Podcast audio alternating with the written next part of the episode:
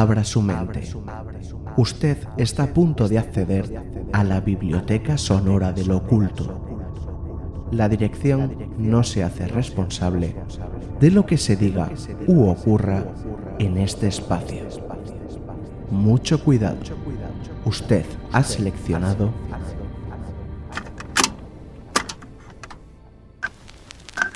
Cantabria Oculta con Juan Ramón Cayón, Antonio Gutiérrez Rivas y Alberto Martínez Beivide.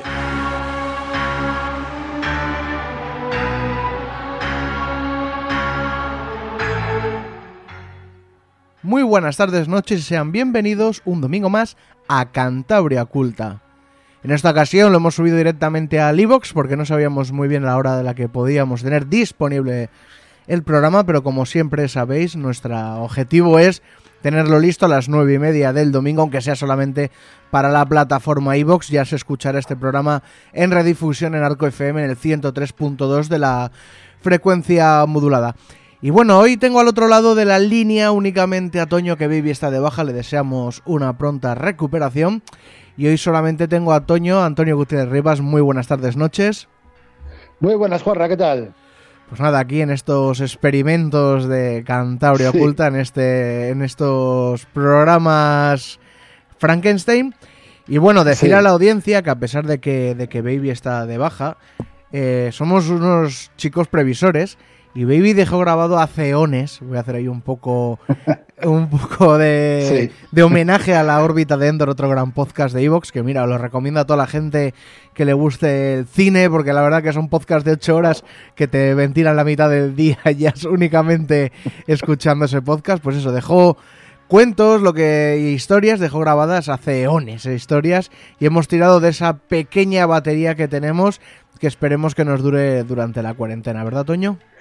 Pues sí, hay que decir, para que la gente no, no se preocupe, que, que bueno, que vive esta baja, pero no tiene coronavirus, ¿eh? No, de momento. Que hay, que, hay, que hay otras enfermedades aparte de, del coronavirus que siguen que siguen eh, afectando a la gente, lógicamente. o Eso sea, que la gente que no se preocupe. Y lo dicho, eh, empezará esos relatos que tenemos de Baby, que son de vikingos, merece mucho la pena escucharlos. Luego nos iremos con un tema que nos ha traído Toño, que ¿de qué se trata?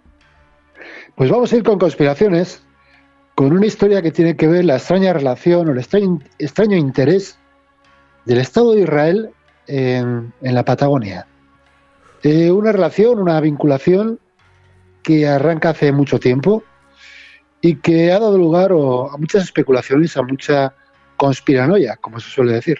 Bueno, la verdad es que es muy interesante y ya lo, lo he podido escuchar. Te voy a echar un poco la bronca en directo, Toño. Eh, ¿Por qué? Porque hay veces que se te escuchan pasando la hoja, haciendo tus cosas, bebiendo agua. Y digo, ¿pero qué querrá que haga un- una pausa no dramática, no sé qué? No, y ese mitad de la frase que se le ha acabado el texto. Él tranquilamente pasa de Claro. página. Dime un sorbito mis, de mis agua. apuntes. ¿Y no has, no has oído a la perra por ahí paseando? Sí, Porque sí, también. La perra paseando. Y- Ya sabes, esto es lo que es. Y es luego es. también me hace mucha gracia. Bueno, ahora paro, Juanra, y te mando otro audio. Sí. Pues mira, menos mal que lo hice. Sí, sí, Porque sí. se sí. están montando un follón los vecinos que ni te imaginas. Pues nada, pues también llamar a todo el vecindario que, que en estos días hay que tener en cuenta que no vivimos solos y más que nunca y que Es hay gente alrededor a la que puedes molestar. Y bueno, como todo Eso el es. mundo, salía a las 8 a, a aplaudir y ya está. No hace falta montar tampoco macro discotecas todas las semanas y ni todos los días. Y nada, ¿qué te parece, Toño, si vamos con, con el primer tema? Vamos con ello.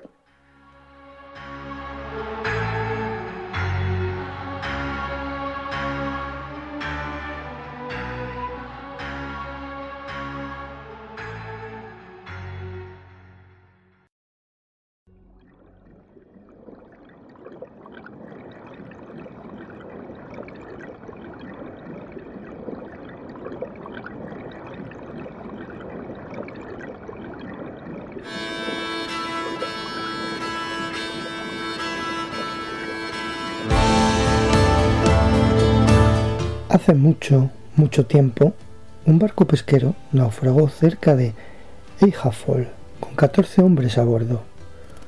Tres miembros de la tripulación se las apañaron para subir a la quilla y pedir ayuda, ya que estaban junto a la playa donde había congregado una multitud. El barco había volcado muy cerca del embarcadero. Aunque pudiera parecer fácil la ayuda de la gente, las enormes olas que rompían con fuerza aterradora hicieron imposible su salvación. Sin embargo, cuando todos se hubieron ahogado, el barco se enderezó y se dirigió al embarcadero, como si un timonel misterioso lo dirigiera con gran maestría.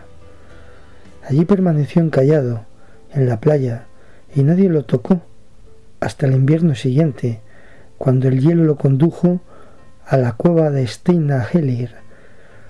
Ningún hombre pudo llevarlo al mar de nuevo, pues todos se sentían aterrorizados con aquel barco.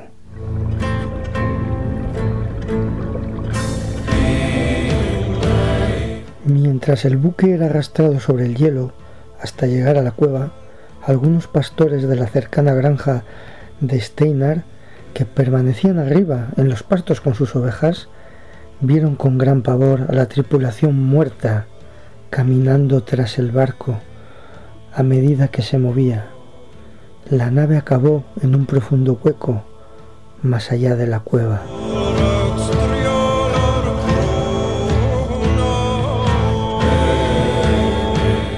Poco tiempo después, un campesino del distrito de Rangambelir acertó al pasar por allí con su caballo. Viajaba hacia el este bajo los paramos. Era mediados de invierno, cuando los días son más oscuros. Este hombre llamado Torkel, que vivía en Rondelstadir, cabalgó cerca de la cueva, pues queda a la vera del camino. Un pequeño riachuelo fluye del lado del oeste de la cueva. Justo cuando Torkel había vadeado esta corriente, se encontró con un hombre que le era desconocido. El hombre dijo, ayúdanos a desembarcar, camarada. Torkel no sospechó nada, ya que el buque no podía ser visto desde el camino, así que accedió a lo que le pedía. El hombre no dijo nada más solo se volvió indicando a Torkel que le siguiera. Torkel cabalgó tras él, pero le parecía muy extraño que su caballo comenzara a relinchar y no quisiera seguir adelante. Siguieron hasta el hueco donde yacía el barco, Torkel vio a trece hombres de pie junto al buque, todos ellos embadurnados con barro. Fue en ese instante cuando recordó el naufragio del otoño anterior y reconoció a alguno de los que se habían ahogado. Aterrorizado hincó las espuelas a su caballo y mientras salía del agujero escuchó la siguiente conversación. Inútil yace nuestro barco vacío, profunda es la roja oscuridad sin fin. Bien ha azuzado el tipo su rocín Pocos son amigos de los muertos, pocos son amigos de los muertos.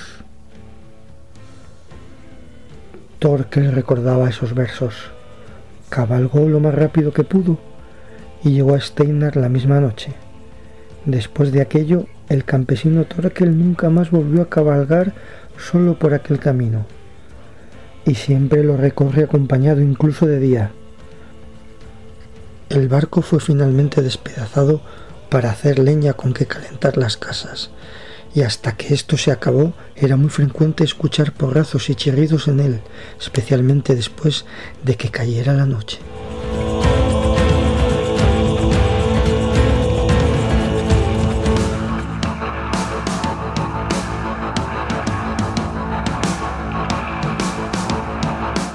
La siguiente historia ocurre en Islandia, concretamente en el norte, Allí había un sacerdote que se llamaba Ketil Johnson y vivía en un pueblo que se llamaba Usavik. En cierta ocasión mandó exhumar varios ataúdes y como explicación dijo que ordenaba hacerlo porque en el campo santo próximo a la iglesia apenas quedaba espacio para los nuevos difuntos. Y además aquellos cuerpos seguramente ya estarían completamente descompuestos.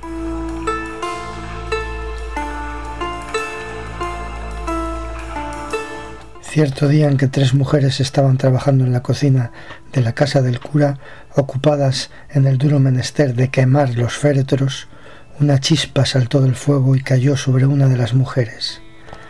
La ropa de la desgraciada señora prendió rápidamente y además se extendió a los vestidos de las otras dos, ya que estaban muy cerca de la primera. La fuerza de las llamas era tan grande y devastadora que todas murieron antes de que nadie pudiera venir en su ayuda.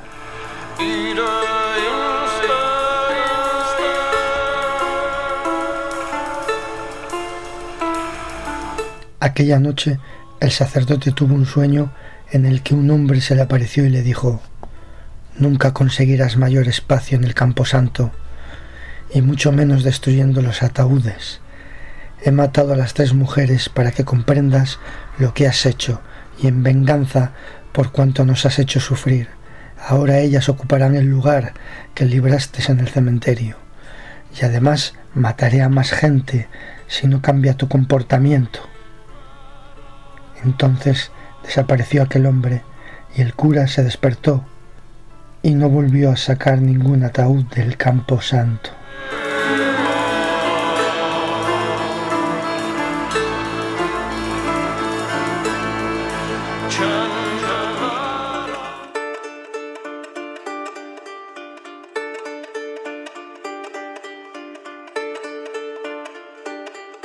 No muy lejos de Lindenborg, junto a Arus, hay un lago cuyo fondo no ha sido nunca encontrado, y en esa zona se cuenta una antigua leyenda. Hace mucho, mucho tiempo un castillo se alzaba donde ahora se halla el lago. Era un viejo y orgulloso fortín, pero ahora no hay ni rastro de él, excepto un viejo camino de carretas que se dirigía al castillo y que ahora muere en las aguas del lago.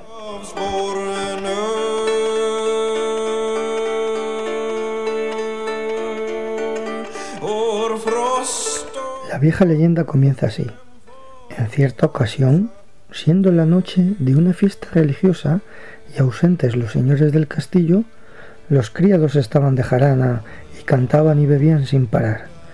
La situación se desmandó tanto que en medio de una impresionante borrachera los siervos fueron a las cochiqueras, donde cogieron un cerdo, lo envolvieron con sábanas y con la funda de una almohada le colocaron un gorro de dormir en la cabeza y lo metieron en la cama del amo. Cuando ya tuvieron todo perfectamente preparado, llamaron al cura y le dijeron que su amo estaba muy enfermo y que por favor viniese a darle los últimos sacramentos, pues estando agonizante deseaba recibirlos.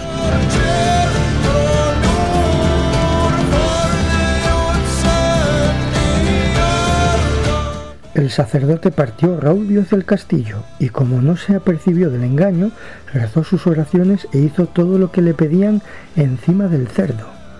Mas cuando estaba a punto de administrar los últimos sacramentos al gorrino, todos los presentes estallaron de risa sin poder contenerse, y entonces, sobresaltado, el cerdo saltó entre las manos del cura, que aterrorizado huyó del lugar olvidándose del misal.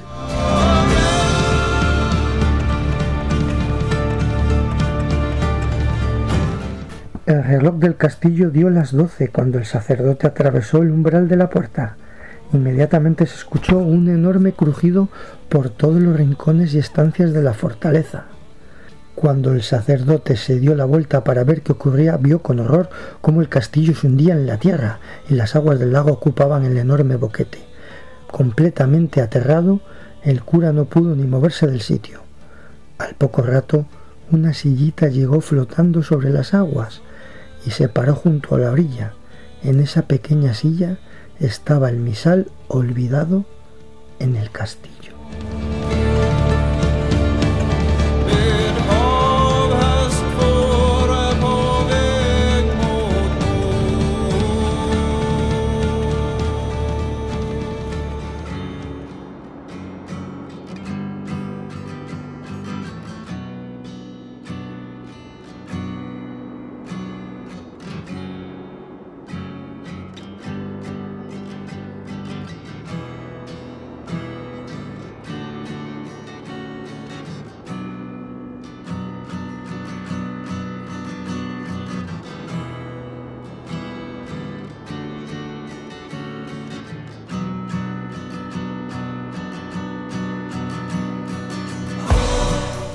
Una vez una chica que estaba criada en una granja, pero se quedó embarazada y parió al niño.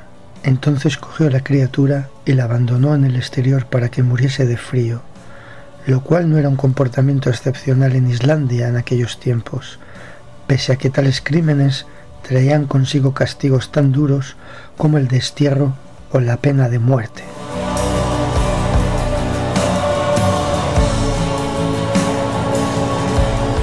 Algún tiempo después llegó la época de los bailes del Vikiwaki, muy típicos del país nórdico, principalmente en las Navidades y en el Año Nuevo, durante los cuales se celebraban las fiestas de disfraces. A la chica la invitaron al Vikiwaki, pero había un problema, no tenía vestidos bonitos y caros para asistir a aquella fiesta tan divertida, y dado de que le gustaban mucho los adornos y ropas bonitas, como a todas las chicas de su edad, se sentía muy desilusionada. Tuvo que quedarse en casa, ella tenía muy pocas dudas de que se perdería el baile.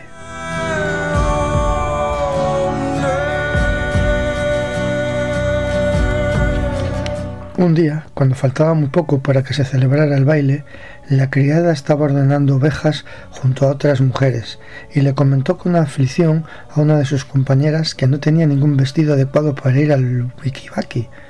No había terminado de hablar cuando una voz proveniente de los cimientos de la cuadra cantó con voz profunda los siguientes versos que pudieron escuchar las dos.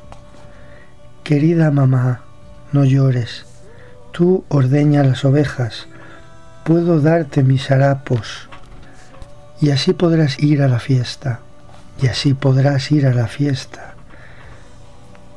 La chica que había abandonado a su niñito para que muriese de frío creyó estar recibiendo un mensaje desde él, y estos versos le mortificaron tanto que se volvió loca para toda la vida.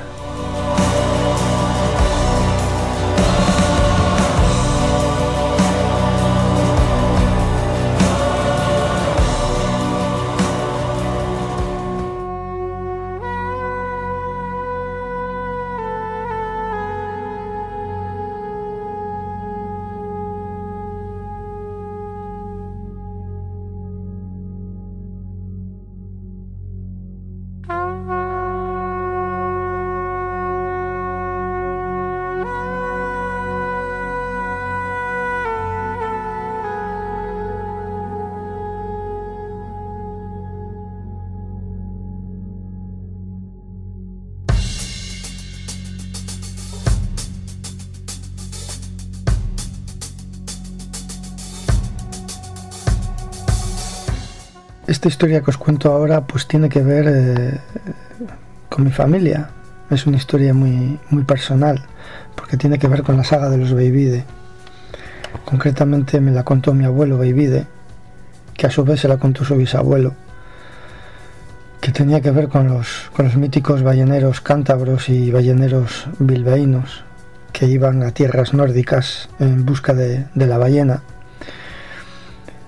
y, bueno, al final de la historia eh, os contaré eh, por qué tiene que ver con, con esta, esta, especie de leyenda del monstruo del lago de Vesturhorp, eh, en Islandia. Eh, dicen que hace mucho tiempo pues había un hombre llamado Colbein y que vivía en la aldea de Bajarhus situada en la comarca de Vesturhop. Y vamos, decían de este hombre que era extremadamente pobre, pero que era también un hombre honrado y que por ello mucha gente deseaba ser generosa con él. Decían que en cierta ocasión caminaba, caminaba sobre el hielo del lago de Vesturhop con un tiempo en calma y la luna que brillante, ¿no?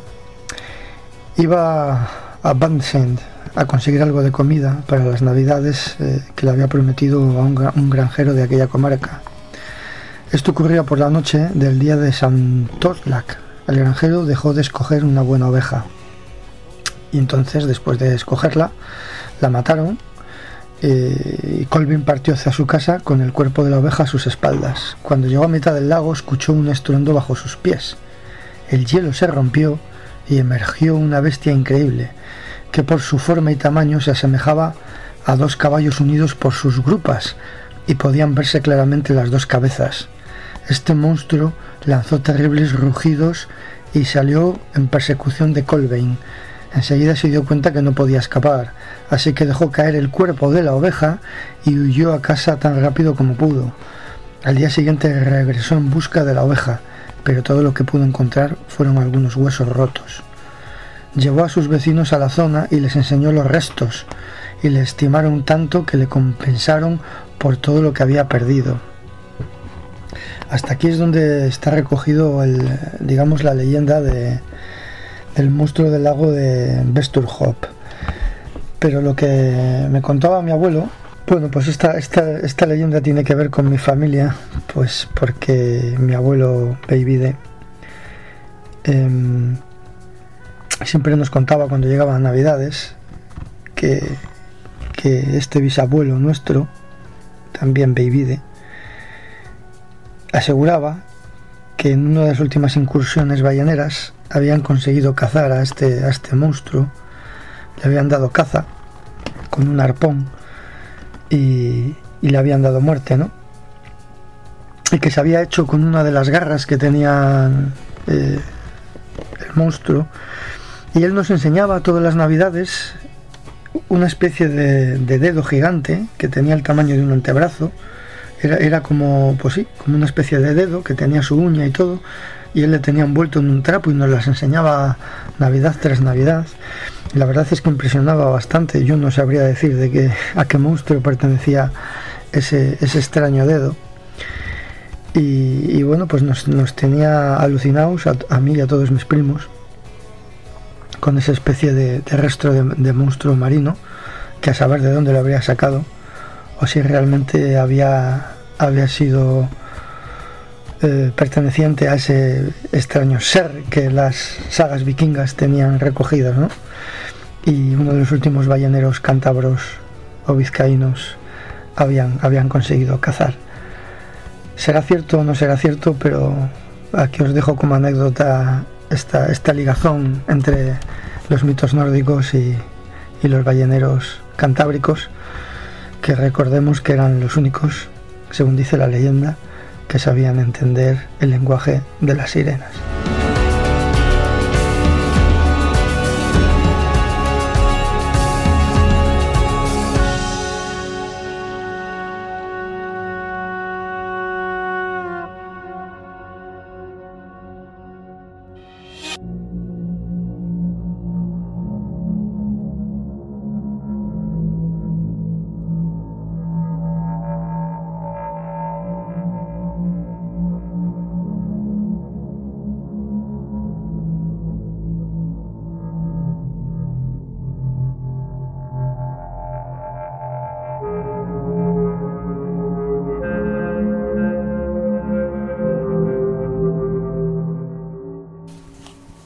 Planes tiene Israel en Argentina?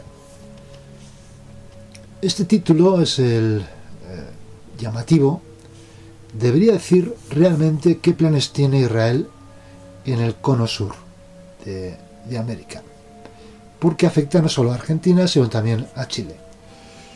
Partimos de un artículo de un periodista y activista francés llamado Thierry Messin, que tiene una una página web bastante conocida llamada Reporter.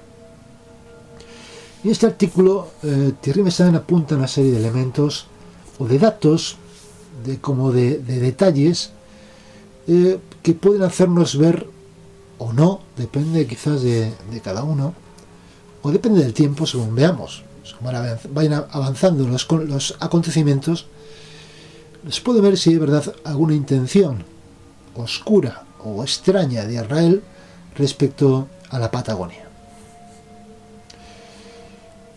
La primera de los datos es el hecho de que las autoridades argentinas están realmente preocupadas y se preguntan qué hay detrás de la compra masiva de tierras en Patagonia eh, por parte de un eh, multimillonario británico. Y el segundo de los datos importantes es las vacaciones, entre comillas, que miles de soldados israelíes están disfrutando eh, anualmente en las propiedades de este millonario.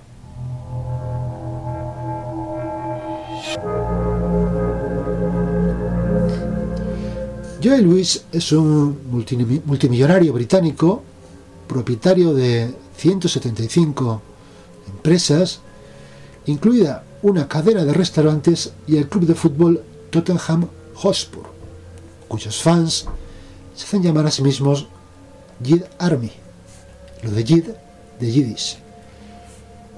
Eh, el Tottenham, Tottenham Hotspur ya desde los años 20 es considerado el club judío de fútbol en Inglaterra. Eh, aunque está situado en el norte de Londres, donde la población es eh, sobre todo de religión ortodoxa, se considera un club judío debido a simplemente una cuestión de, de transporte, que es la siguiente. Cuando a comienzos del siglo XIX la mayor parte de la población judía de Londres se asentaba en el llamado East End, el estadio de los eh, Tottenham, Tottenham Hotspurs, el White Hart Lane, era el más accesible a, estos eh, ciudadanos, por lo que se convirtió en una especie como de tradición que durante el sábado eh, pues los, los, judíos que residían en el East End se trasladaran en autobús o en tren para ver los partidos del Tottenham. Pero es que además resulta curioso que este eh, millonario, eh, Joey Lewis, haya hecho parte de su fortuna especulando en el mercado, en los mercados, mejor dicho, junto a un, eh, un, socio y viejo conocido de este programa, el bueno de George Soros, que como sabemos, pues es de origen judío aunque no sabemos tampoco hasta qué punto reniega o profesa o apoya eh, todas las reivindicaciones que tienen que ver con su origen. Pero para poner toda esta historia en perspectiva, tenemos que eh, retroceder hasta el siglo XIX, cuando el gobierno británico eh, estaba indeciso acerca de dónde debería establecerse el Estado de Israel, si en Uganda, en Argentina o en Palestina. De hecho, Argentina estaba en aquel momento eh, más o menos controlada por el Reino Unido y de hecho por iniciativa de un varón francés, Maurice de, Hirsch, se había convertido en una tierra de acogida y refugio para los eh, judíos que huían de las persecuciones, de los pogroms que estaban dando en aquel momento en Centro Europa. En los años 70 del siglo XX, después de un golpe de Estado contra el presidente electo de Argentina, el general Perón, se eh, desarrolló una corriente de antisemitismo eh, en el seno de las Fuerzas Armadas. Se distribuyó un, panfleto, un, libro, acusando al Estado eh, de Israel de preparar una invasión de Patagonia. el llamado, o tenía por, por nombre este plan, Plan Andinia. Hoy en día parece evidente que aunque eh, la extrema derecha argentina había exagerado los hechos, sí que parece que hay un proyecto hasta cierto punto de implantación, que no de invasión, de la Patagonia por parte de Israel.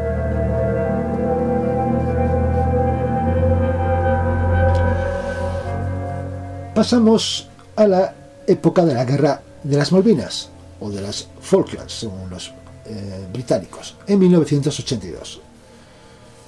En aquel momento la Junta Militar intentó recuperar no solo las, eh, las Islas Malvinas, sino también las Islas Georgia del Sur y las Islas Sandwich del Sur. Desde el punto de vista, desde el punto de vista argentino, esos territorios habían sido ocupados por los británicos durante siglo y medio. La ONU había reconocido eh, la legitimidad de los ingleses para reclamar estas tierras, pero el Consejo de Seguridad había condenado o condenó en su momento el ataque argentino y el uso de la fuerza para recuperar estos territorios. Está claro que los intereses en juego eh, respecto a estas tierras son importantes, dado que las aguas territoriales de, estos archipiélagos son un portal, eh, una puerta de acceso a todas las riquezas y recursos de la Antártida. Al final de la guerra de las Malvinas, con la derrota de, Inglaterra, el gobierno de Londres impuso un tratado de paz a Buenos Aires especialmente duro, especialmente severo. Eh, las Fuerzas Armadas Argentinas fueron limitadas eh, a su más simple expresión y sobre todo el control del espacio aéreo del sur y de la parte antártica de Argentina fue en la práctica asumido por la eh, Real Fuerza Aérea Británica. De manera que los argentinos están obligados a informar al Reino Unido de sus operaciones en todo el área. En 1992 y en 1994 se produjeron dos ataques eh, especialmente misteriosos y devastadores que destruyeron la embajada israelí y la sede de la asociación argentino-israelí llamada AMIA. El primer ataque tuvo lugar justo cuando los jefes de inteligencia de la embajada acababan de salir del edificio.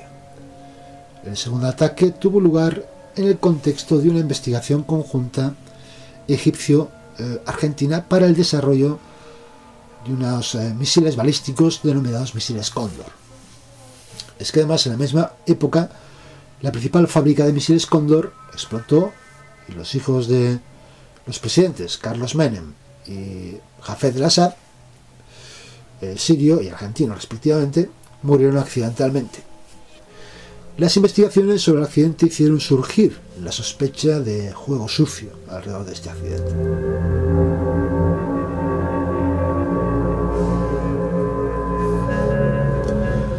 De hecho, después de acusar a Siria, el fiscal encargado del caso, Alberto Nisman, dirigió sus acusaciones a Irán, quien decía que había ordenado los ataques y también a Hezbollah quien creía que era lo que había el, brazo ejecutor de los ataques. Eh, la expresidente eh, Cristina Kirchner fue acusada de haber eh, negociado la finalización de esos procedimientos criminales a cambio de que Irán le ofreciera a Argentina unos precios de petróleo más ventajosos. No obstante, hace unos años el, FBI, en un golpe de efecto muy, muy teatral, proporcionó unos análisis de ADN que eh, atestiguaban la ausencia de eh, estos presuntos terroristas de Hezbollah y que eh, acreditaban la presencia entre las víctimas de un cuerpo que aún está sin identificar.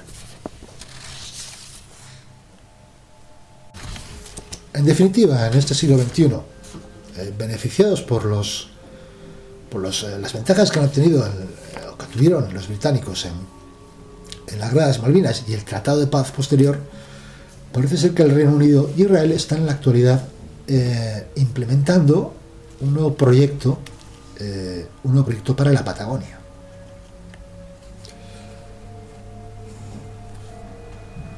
Y volvemos al eh, nuestro conocido Joe Louis, el multimillonario británico efectivamente ha adquirido inmensos territorios en el sur de Argentina, eh, incluso muy cercanos a la frontera con Chile, o bordeando la frontera con Chile. Se dice que sus propiedades se extienden por un área que es eh, superior al del propio Estado de Israel, eh, situados en la Tierra del Fuego, en el extremo sur de América. Y en concreto, situados alrededor de un lago conocido como Lago Escondido. Además, se ha construido un aeropuerto privado con una pista de aterrizaje eh, de dos kilómetros para que puedan aterrizar aviones civiles y militares.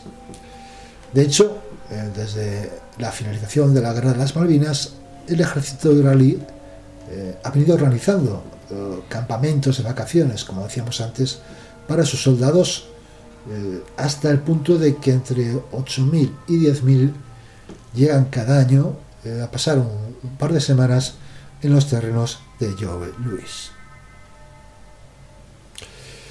Y además, mientras que en los años 70 el ejército eh, argentino comprobó que se estaba llevando a cabo la construcción de 25.000 viviendas, que permanecían prácticamente vacías, eh, lo que impulsó además ese mito que hablábamos antes del plan Andinia de invasión Hoy en día se parece que se ha construido varios cientos de miles de viviendas, no se sabe con qué objeto.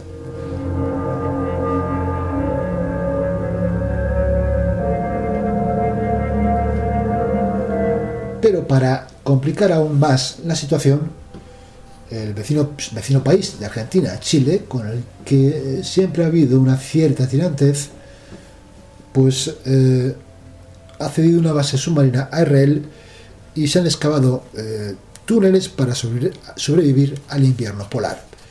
El objetivo de esta base realmente no se sabe eh, cuál es.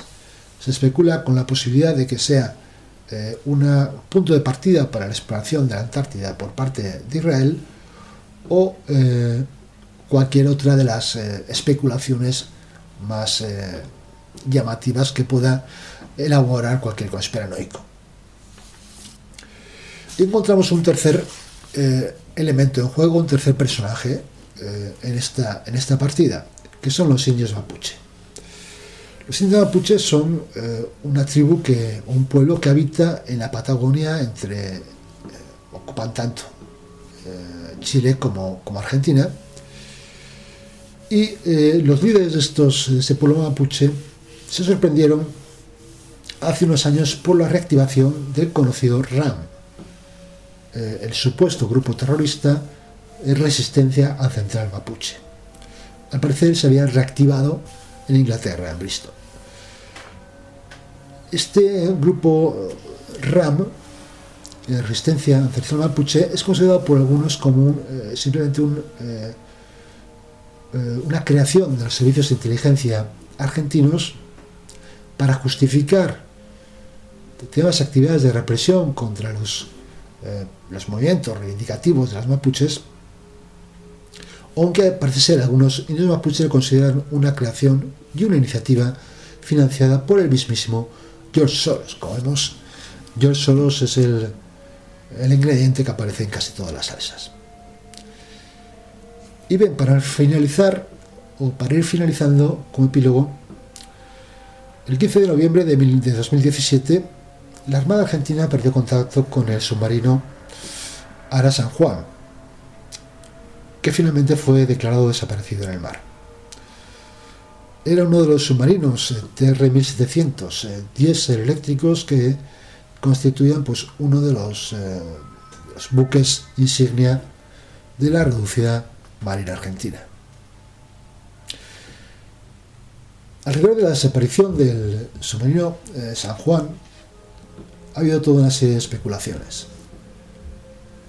La Comisión Preparatoria del Tratado de, Prohibición Total de Pruebas Nucleares detectó eh, las fechas en que el submarino eh, desapareció un fenómeno acústico inusual en el Atlántico. El gobierno además admitió que el submarino estaba desarrollando una misión secreta no especificada, de la que en todo caso el gobierno británico había sido informado. La aparición posterior de los restos hizo que se eh, considerara eh, el hundimiento del submarino por la menor parte de los estudiosos como un hundimiento accidental debido a, un fallo en las baterías y un incendio a bordo eh, y una explosión posterior que provocó la pérdida de control del buque y el hundimiento. No obstante, un grupo denominado Red Federal de Investigación Ara San Juan eh, sostiene la teoría de que este submarino fue atacado. Dice que el propio gobierno llevó a cabo un experimento haciendo explotar una carga equivalente a 100 toneladas de TNT para ver si el registro eh, sonoro de esa explosión era similar al que eh, registró esta organización que hemos señalado antes. Al parecer, efectivamente, coincidió eh, prácticamente lo mismo. Pero lo que dice eh, esta red federal de investigación, que no, se hizo una explosión de explosivos al azar con esta carga, sino lo que se hizo fue la explosión de un torpedo MK-54 que tiene una carga explosiva equivalente a 108 toneladas de TNT. Al parecer, según esta red, el, Ara San Juan habría estado eh, cumpliendo la misión de vigilancia sobre el buque eh, de la Marina Británica HMS Clyde. Y el HMS Clyde dispone de, helicópteros armados precisamente con torpedos de ese tipo. Bueno, todos estos elementos de los que hemos hablado, la implicación del de, el Reino Unido en el sur de, Argentina, la implicación de ciudadanos británicos en la compra de terrenos, ciudadanos británicos con vinculaciones con un conocido magnate, George Soros, que aparece en todas las conspiraciones, la presencia en los, terrenos de, esos, de, este magnate británico, de soldados israelíes de vacaciones, pues eh, por supuesto favorecen toda serie de especulaciones sobre eh, si se está produciendo realmente, se está preparando, o Israel está preparando algo en el sur, eh, en el sur de, Argentina. Al respecto, pues podemos haber hecho una pequeña, una pequeña investigación muy somera eh, de los datos que aporta ese artículo respecto a los turistas, soldados, los soldados que van allí a como hacer turismo, hay que decir que eso es absolutamente cierto. Es cierto que la Patagonia se ha convertido en, un, en una zona de, propia para los soldados, los mejor dicho, los ex soldados israelitas para la visita eh, allí. De hecho, el ejército israelí, después de que cada soldado cumple los tres años de servicio, pues el Estado les otorga y les financia un viaje pues, en el marco de un programa de rehabilitación y de terapia. El hecho de que lleguen tantos eh, soldados a Patagonia puede responder a una especie de efecto llamada. Es cierto que hay muchas quejas de los eh, vecinos ciudadanos de la Patagonia propietarios de hoteles y alojamientos, en cuanto al comportamiento de estos turistas soldados. Dicen que eh, tiene un comportamiento muy mal educado, de hecho algunos han provocado graves incidentes y graves accidentes, y eh, al parecer es que están educados en la cultura conocida como la cultura de la chuspa, que en hebreo viene a decir el descaro, la arrogancia y la insolencia. De ahí su comportamiento. En cuanto a la especulación, si estos soldados cumplen algún tipo de misión, como puede ser cartografía del terreno, eh, no hay nada, no, existe nada, nada claro. De hecho, los políticos o los, eh, los políticos provinciales de esa zona, sobre todo los chilenos, dicen que el principal problema de, de, esa zona de la Patagonia chilena y también de la Patagonia argentina es precisamente lo que está produciendo. La venta a grandes magnates de terrenos inmensos en esa zona, eh, no solo a este propietario Luis, sino a Ted Turner, por ejemplo, el, dueño de la CNN y otros millonarios americanos, que están comprando inmensos territorios allí, lo cual no deja de ser una, pérdida para la riqueza de cada uno de estos países. Si el Estado de Israel o no eh, está preparando allí una especie como de de base, como he dicho antes, de proyección hacia la Antártida o de, base de refugio por si acaso en algún momento determinado eh, su eh, lucha con, contra Palestina, los estados árabes alrededor, le sale mal. Eso yo creo que únicamente lo podrá decir el tiempo.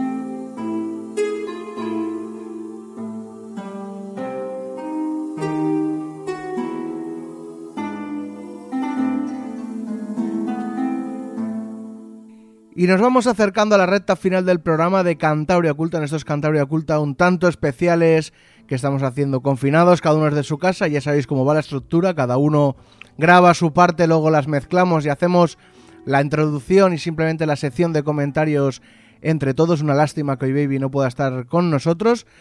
Y bueno, ya sabéis que un me gusta o un comentario nos, nos da muchísima visibilidad en la plataforma y lo agradecemos mucho y la verdad es que en el último programa hemos tenido muchísimos comentarios, ¿verdad, Toño? Sí, se agradece que, que en estos momentos, en estas circunstancias, la gente no solo oiga el programa, sino que también se anime a comentar. En los sí. comentarios tan jugosos como hay algunos. Además, estas prácticas y esto no hace falta salir de casa. Entonces, se no hay muy excusa. útil. No hay excusa. Os sentáis, escucháis Cantabria Oculta, nos dejáis un me gusta y comentáis lo que queráis. Y otra cosa que se puede hacer sin salir de casa es unirse al grupo de Telegram. Buscáis Cantabria Oculta en el Telegram, os unís y ahí estamos de charleta todo el día. A pesar de que ahora hablamos mucho del coronavirus, pero bueno, ya iremos. Sí, de, de vez en cuando, de vez en cuando. Hoy ha sacado Marín una teoría muy interesante. Sí, pero bueno, intentamos a veces desviar un poco el tema, ¿no? Porque ya estamos un poco saturados. Pero bueno, vamos a leer los comentarios. Eh, Leo Bierzo, que hace mucho que, que no nos escribía, nos pone escuchando. Pues mira, nos alegramos que hacía Bien. muchísimo que, que no nos escribía. Luego, Josu desde Guecho, muchas gracias por vuestro esfuerzo para hacernos más llevadero el arresto domiciliario. Por cierto, ese tal Roy no será, no tendrá nada que ver con nuestro querido Roy Botti, Roy Bati, nuestro replicante favorito. Ja ja ja, aupa Roy, manifiéstate que ya no sabemos nada de ti. Bueno amigos, seguid por favor ahí y espero que os subvencionen por el superservicio a la salud mental de los ciudadanos. Josu desde Guecho. Pues sí, es nuestro replicante favorito. El, el amigo Yosu y, y bueno, que mucha, un abrazo muy fuerte para él y para su familia y, y que tenga que le vaya todo bien, claro, Sí, como a todos. Y en cuanto terminemos, habrá que ir a tomar una cerveza con él, que yo no le conozco todavía. Ya se lo he dicho, que queden unas- no, todavía nos debemos todos unas cervecitas en Guecho. Pues sí, y... Bueno, mira, ya que decimos lo de la cervecita, había una cosa que teníamos preparada, pero la cuarentena nos lo ha fastidiado, ¿verdad, Toño? Sí, sí, sí, sí, sí.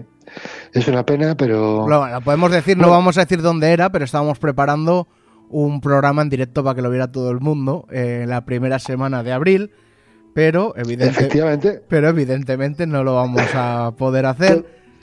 Así que, todo bueno, se ha pues aplazado, todo se ha aplazado. Y nosotros íbamos a ser menos, a pesar de que más de 100 personas nos íbamos a meter, como decía el gobierno, pero... No, pero hasta el las- fútbol, hasta el fútbol se ha aplazado, tío. Hombre, es que el fútbol eran 20 para el Sardinero, que tampoco es un gran campo, son 22.000 personas. Toño, eso tú y yo no lo vamos a... No llenamos ni un fondo nosotros. o no, sea. no, no. Pero bueno, No, no, iremos mirando fechas y yo creo que sí, que antes de que termine esta temporada, si todo va bien, conseguiremos hacer un directo para que todo el mundo se acerque. Además, oye, pues a mí me apetece mucho, aparte. Y bueno, nuestra querida amiga Marina nos escribe, como siempre, que va, según va escuchando el programa, nos va escribiendo. Hola, gente sí. sobre lo de las brujas, eh, salen volando por la chimenea arriba. En el folclore de Cantabria, el tiro de la chimenea se refleja como un espacio liminal por el que se puede establecer contacto con los muertos. Pues yo Sí, eso los no espacios liminales. Los espacios mi- liminales son siempre esos en límite entre un lugar y otro, pues la chimenea entre la tierra y el cielo, pues eso, o la, la orilla del mar, o la orilla de un río, ese tipo de, de lugares. Siempre pasan cosas ahí. Pues mira, yo no tenía ni idea de, de todo esto. Y bueno, perdón que estaba tomando un traguito de agua.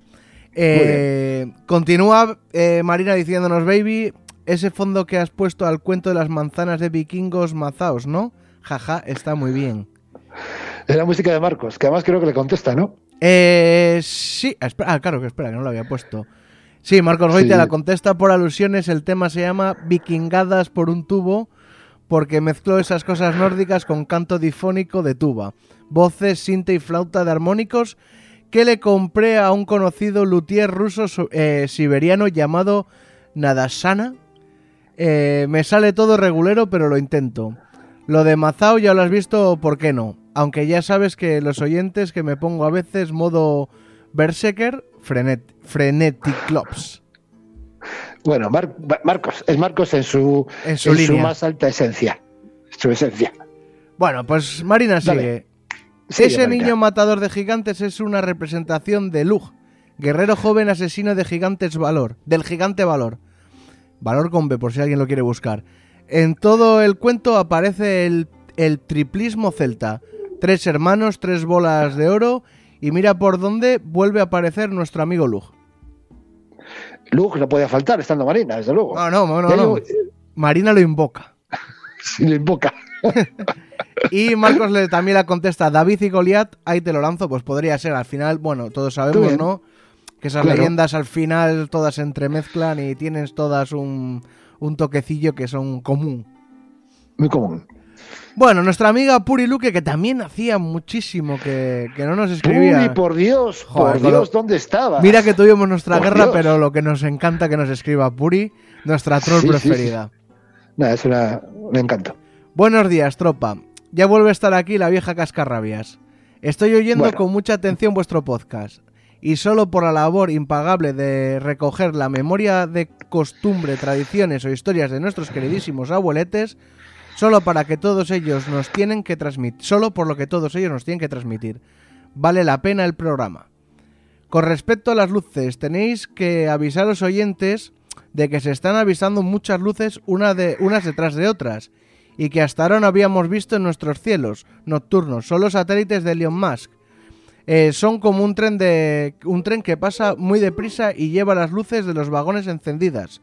Las personas que los han visto se extrañan muchísimo y les lleva a la confusión, porque no saben lo que es. Si los oyentes quieren saber más, solo tienen que buscar en Google poniendo la palabra en el buscador pasos viables de los Starlink sobre nuestra población. Eh, en el buscador os llevará a la web oficial de la NASA que os dirá para cómo acceder a ella para poder ver estos satélites. Que dicho sea de paso son espectacular de verlos, como también lo es la ISS. Pero bueno, hoy nos doy más la tabarra. Buen programa y con muy buena labor sobre todo el Cantabria Pagana. Ya hasta pronto y cuidaros del dichoso bichillo. Saludos desde Ferrol, Purificación Luque Rodríguez.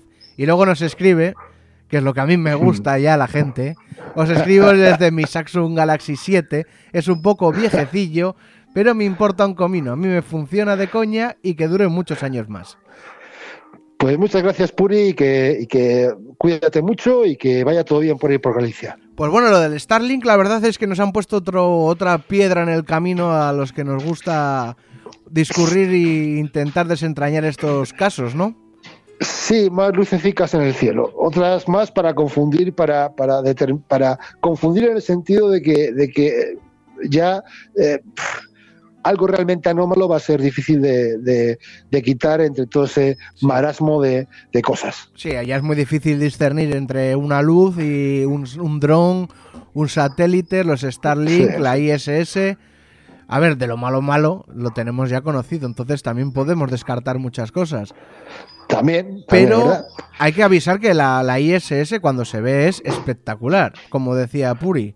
Yo los Starlink Totalmente. no los he visto, la verdad. totalmente. Habría que mirar un día que sepamos que vayan a ser visibles para, para hacernos, para intentar ir a verlos, porque la ISS. Yo he visto, Sí, dime.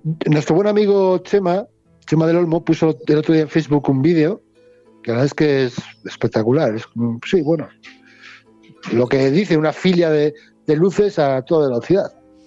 Sí, no, pero verla en directo, porque la ISS sí Hombre, la hemos visto tiene que ser una pasada. por eso, Sí, pero sí. vamos, me imagino que se pueda trazar y más o menos la NASA sepa que ahora va a ser visible como la Sí, ISS. sí, seguramente sí. Y nada, Dale con- con más, dale con más. continuamos, Miguel Ángel. Muchas gracias por la compañía y vuestro trabajo esfuer- y esfuerzo. Seguimos aquí. Pues muchas gracias, Miguel Ángel. Francisco Romero Navarro. Bravo, chicos, y pedazo de sonido mucho mejor que otros podcasts de estudio que ando escuchando estos días. Enhorabuena, Juanra. Muy chulos los cuentos y como siempre muy bien contados. Como decía Jorge Bucay, no recuerdo en el libro... No, joder. No recuerdo en qué libro los cuentos sirven para dormir a los niños y para despertar a los adultos. La historia de Roy me recuerda bastante a las audiciones tan famosas de aquella mujer que del- de un pueblo de Murcia. Disculpad que no recuerde el nombre. El dato en que las visitas siempre pedían un vaso de agua. Puede que sea casualidad, pero ambos casos les separan unos, ciento, eh, unos 15.000 kilómetros de distancia. Escuché a Marcos en el anterior programa. Tenéis eh, que ficharlo fijo o secuestrarlo o algo. Seguro que, que seguro que no es solo mía la petición. Ale, a seguir bien y fuerza en la cuarentena. Pues bueno, el Luego, sonido... luego hace una, una aclaración. Sí, el evidentemente quiero decir abducciones y no audiciones, claro. Claro. Muerte al corrector de Y- y Google. dice nuestro buen amigo Josu de Guecho, le contesta que ese caso al que se refiere es el de Próspera Muñoz. Sí, Y que, por cierto, ha salido uno es- protagonista en un capítulo de, la nueva serie de, de Javier Sierra.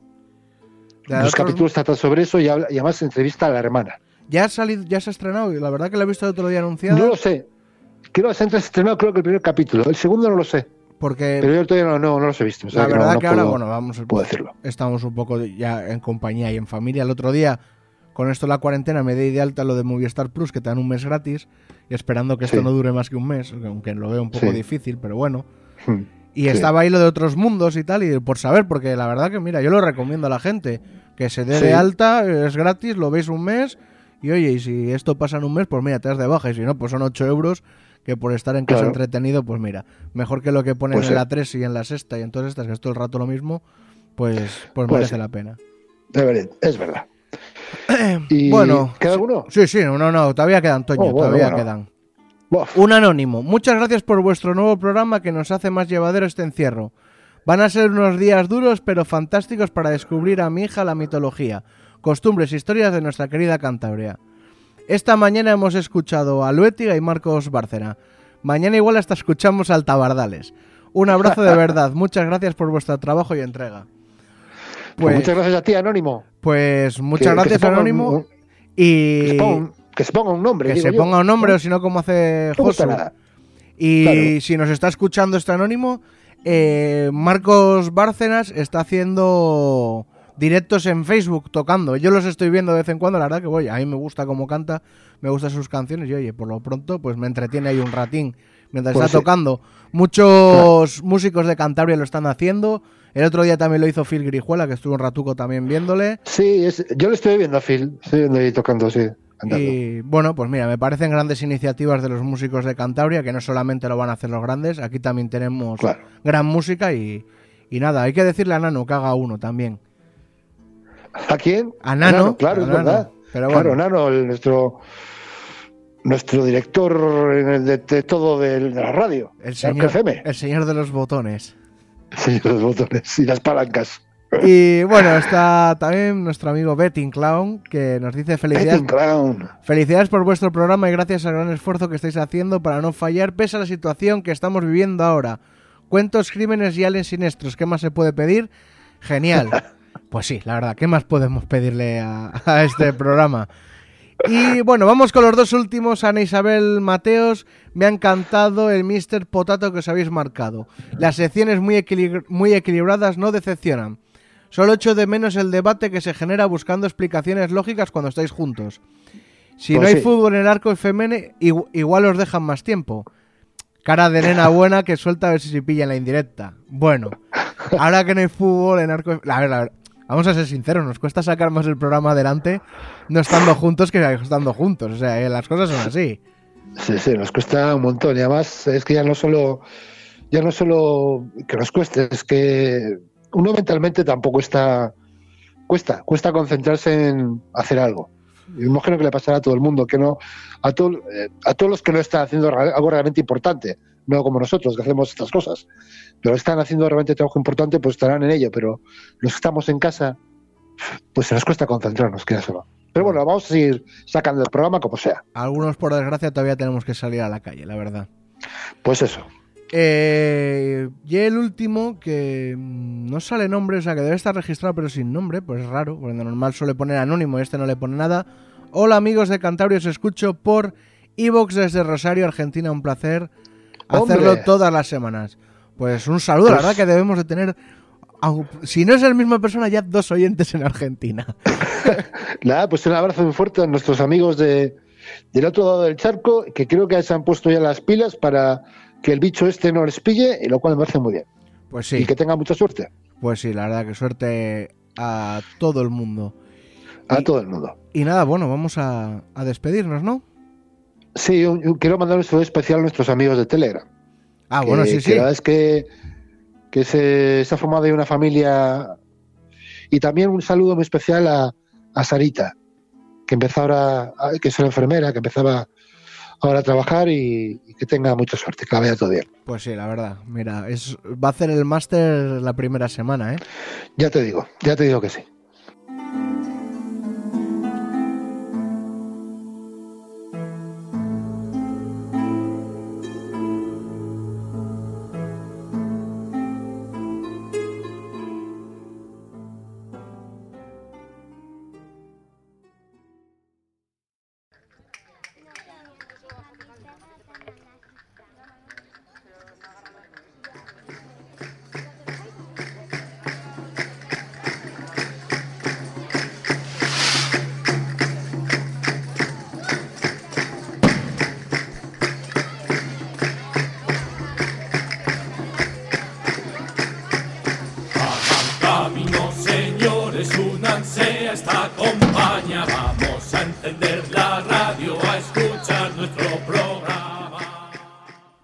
Y hasta aquí el Cantabria Culta de hoy. Espero que os haya gustado. Y nada, recordaros que estamos en Twitter, en Facebook, en Instagram, en todas las redes sociales, en nuestro email contacto cantabriaculta.gmail.com y para todo lo demás cantabriaculta.es. Y nada, la semana que viene nos volveremos a reunir, si, si Dios quiere y el bicho nos trata bien, la verdad. Y bueno, seguiremos haciendo estos Frankenstein. Estamos, pues bueno, la verdad, pensando otros formatos, a ver si podemos hacer algo más, más decentillo, la verdad. Yo, a pesar de que me hayan felicitado por el sonido, yo pues... Toño me conoce, sabe cómo soy. Te conozco. Ahí tienes, ahí te está raspando ahí eh, el orgullo y la, la profesionalidad y, Me habría gustado y las otra ganas cosa. que tienes de que suene todo perfecto, sí. Bueno, ¿y qué vas a hacer? Oye, Bueno, nos ha pillado de, la verdad, nos había, nos ha pillado un poco de a pie cambiado porque yo ya me, me lo estaba oliendo y estuve probando un micrófono que es ideal, un micrófono sí. que cuesta muy poco dinero y el sonido es espectacular, pero claro, no me ha dado tiempo a probarlo y a pedir una nueva remesa para tener para todos en casa. Y yo la verdad que estoy grabando con un híbrido en casa un poco extraño, con la mesa de mezclas que tenemos en la cueva, un micrófono normal y Toño me está escuchando por otro micrófono de ambiente. Bueno, está un poco Sí. raro todo. Pero bueno, haremos lo, lo que podamos y, y nada, eh, os emplazamos a que nos escuchéis la, la semana que viene. Dicen que el saber no ocupa lugar. Sapere Aude. Atrévete a saber.